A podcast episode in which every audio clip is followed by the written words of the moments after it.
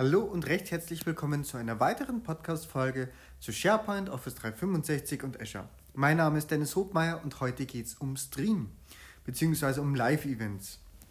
Ähm, Live-Events wurde ja angekündigt, dass es jetzt verfügbar ist und ähm, auf irgendeinem Video habe ich gesehen, na, man soll es doch jetzt einfach ausprobieren oder stand es in der ähm, einfach in der äh, Benachrichtigung, ich bin mir jetzt gerade nicht so sicher. Ähm, ja, genau. Und dazu einfach vielleicht die ein oder anderen Inputs von meiner Seite, wozu man es verwenden kann und was es vielleicht als ähm, ja, technische Voraussetzung gibt. Ähm, zuallererst, ich habe es selber auch nur nicht verwendet und das ist nämlich vielleicht gleich mal als allererste Hürde. Man braucht einen sogenannten Encoder. Ähm, das bedeutet, das ist einfach ja, ein Stück Software, Third-Party-Anbieter und ist eigentlich ein Vorstuf, äh, na, ein, ein, eine Vorstufe der Produktionsumgebung.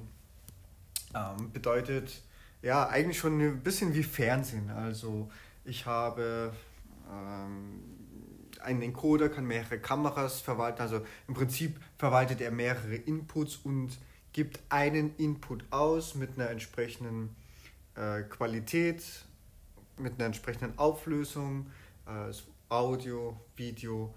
Äh, da gibt es halt eine entsprechende Konfiguration, wie auch die Komprimierung ist und das Ganze. Und dieser Encoder, ähm, das ist eigentlich das, was, ne, was, was eigentlich im Fernsehstudio stattfindet, so ungefähr. So, aber jetzt äh, vielleicht nochmal einen Schritt zurück. Ähm, was kann eigentlich Live-Events und wozu ist es da? Also grundsätzlich ist es mal für große Organisationen, die einfach den Bedarf haben, Inhalte auch per Video live zu übertragen. Das kann sein zum Beispiel ein Vorstandsmeeting oder auf Englisch heißt es sogar so schön Town Hall Meeting, ähm, interne Events typischerweise vom Management, ähm, All Hands Meeting, was auch immer, wo einfach äh, eine Nachricht per Videobotschaft transportiert werden soll. Und das halt live. So die Herausforderungen sind ja zum Beispiel mit äh, Teams, Skype kann ich maximal 300 Benutzer reinholen. Ähm, bei Skype bin ich mir jetzt beim Limit nicht hundertprozentig sicher, aber Teams ist ganz sicher 300 das Limit. Und alles, was darüber hinausgeht, also darunter ne, kann ich natürlich Teams machen ist kein Thema. Und äh, ja, was darüber eben hinausgeht, dafür bietet sich jetzt eben hier Live-Events an. Und Live-Events hat an der Sache oder an der Stelle ähm, vielleicht noch andere Anknüpfungspunkte, was vielleicht auch schon darunter Sinn macht. Und zwar äh, integriert sich es natürlich auch mit, mit Gemma. Das heißt, ich habe natürlich die ganze Chat- und Kommunikationsverfolgung da drin. Das heißt, man könnte, ja, nehmen wir mal an, wir haben ein, äh, ja, eben so ein, so ein Townhall-Meeting, es wird die neue Geschäftsstrategie vorgestellt und man kann eben noch ja, Fragen dazu stellen, die dann zum Beispiel in einer anschließenden Frage- und Antwortrunde direkt auch live beantwortet werden. So, da sieht man dann vielleicht auch schon, ne, das ist dann auch eine größere Konstellation.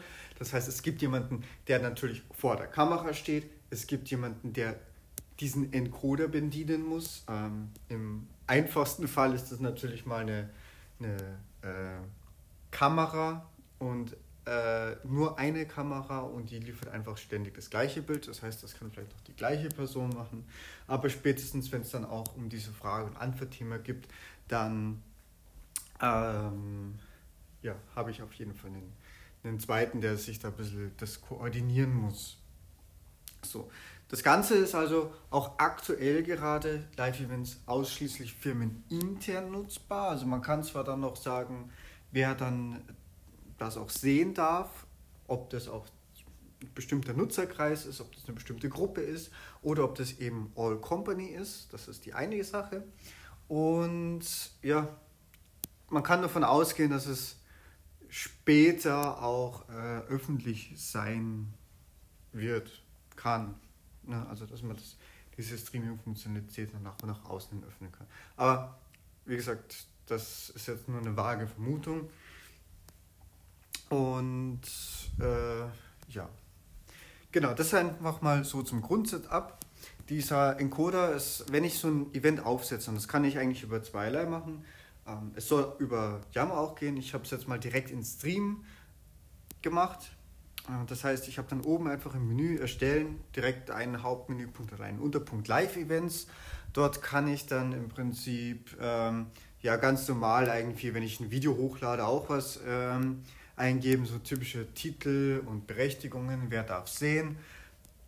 Was kann ich dann noch machen? Ähm, ich muss es dann erstmal speichern. Ähm, das heißt, wenn ich sowas einfach mal teste und ich jetzt vielleicht keinen Test-Tenant habe, also ne, testen grundsätzlich ist Testen immer eine gute Idee, aber ne, wenn, äh, wenn ich eben keinen Test-Tenant habe, dann bitte auch die Berechtigung so setzen, dass es, ähm, dass es eben nicht die ganze Company sehen darf. Das Live-Event einmal direkt speichern und erst danach kann ich nämlich auch sehen, welche Encoder äh, ich da zur Verfügung habe. So, und da gibt es ein paar Third-Party-Anbieter, die da direkt aufgelistet sind. Zum Probieren. Ich habe jetzt einfach mal ein paar durchgeklickert. Es gibt eigentlich überall eine Trial, aber es gibt ähm, jetzt nicht wirklich eine, eine kostenlose. Also die, das günstigste, was ich irgendwie gesehen habe, waren irgendwie, ich glaube, 40, 50 Dollar. Ach so, aber für Personal-Lizenz, äh, ja, also für Company-Gebrauch geht's, sind wir da, glaube ich, ja, nehmen wir mal irgendwie 100 Dollar oder sowas dann sind wir dabei bei dem günstigsten Encoder. Aber ähm, na, die unterscheiden sich jetzt natürlich alle von den Funktionalitäten, ob ich auch eine Mobil-App habe.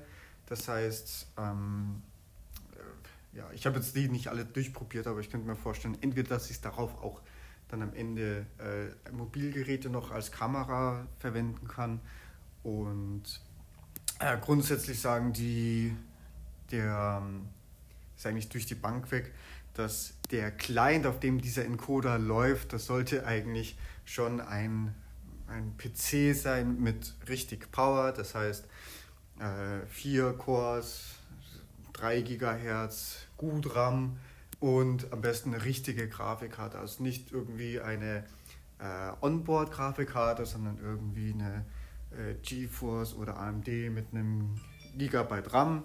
Und dann tut sich da nämlich auch was.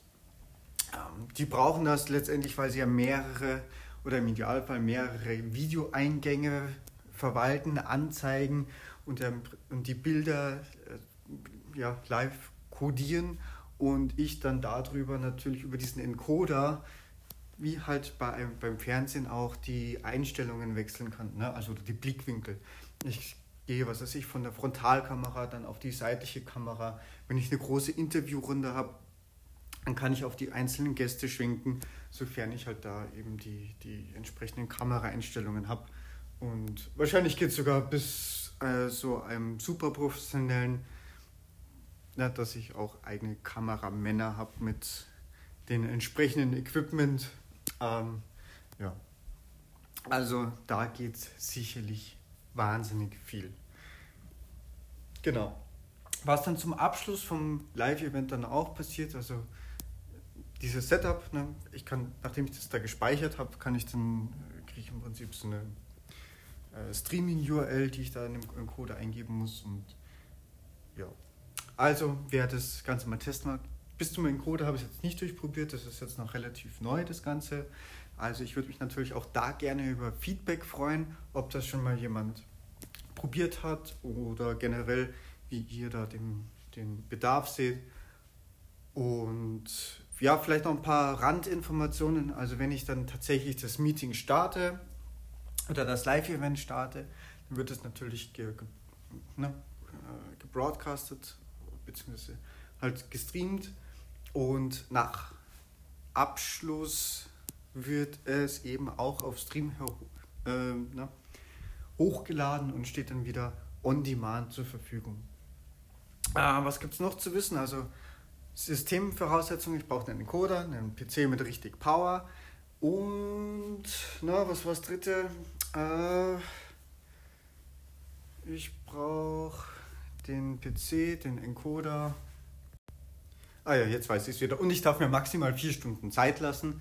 Also sprich ab Start des Events vier Stunden und das ist die maximale Laufzeit von dem Live-Event.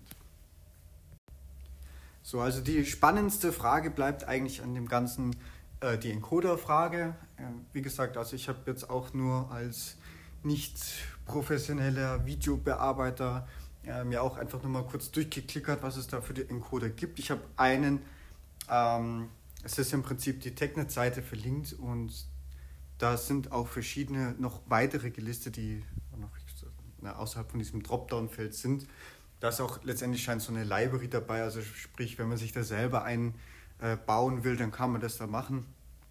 Ähm, also wenn man da ein bisschen Entwicklungskenntnisse hat, weil der im Prinzip auch scheint einfach nur ein, ja, dass den Input nimmt und codiert und wieder ausgibt, dann auf den Streaming-Service. Ja, also wenn man die ganz einfachste Variante. Also wer das da Erfahrung hat mit den Encodern, da würde ich mich natürlich über Feedback freuen und ansonsten natürlich generell über Feedback, was ihr dazu denkt und hoffe, das hat euch was gebracht. Ich danke euch fürs Zuhören und wünsche euch einen hervorragenden Start in den Tag. Tschüss! So, ich hoffe, die Folge hat euch gefallen. Bei Fragen und Feedback stehe ich euch natürlich auch gerne per E-Mail zur Verfügung, also einfach podcast.hobmeier.net oder auch gerne die Audio-Community-App Upspeak. Und ansonsten würde ich mich natürlich sehr um eine 5-Sterne-Bewertung bei iTunes freuen, denn das ist zum einen eine unglaubliche Motivation für mich und hilft auch dem Podcast weiter im Ranking nach oben. Ich danke euch und bis bald. Tschüss.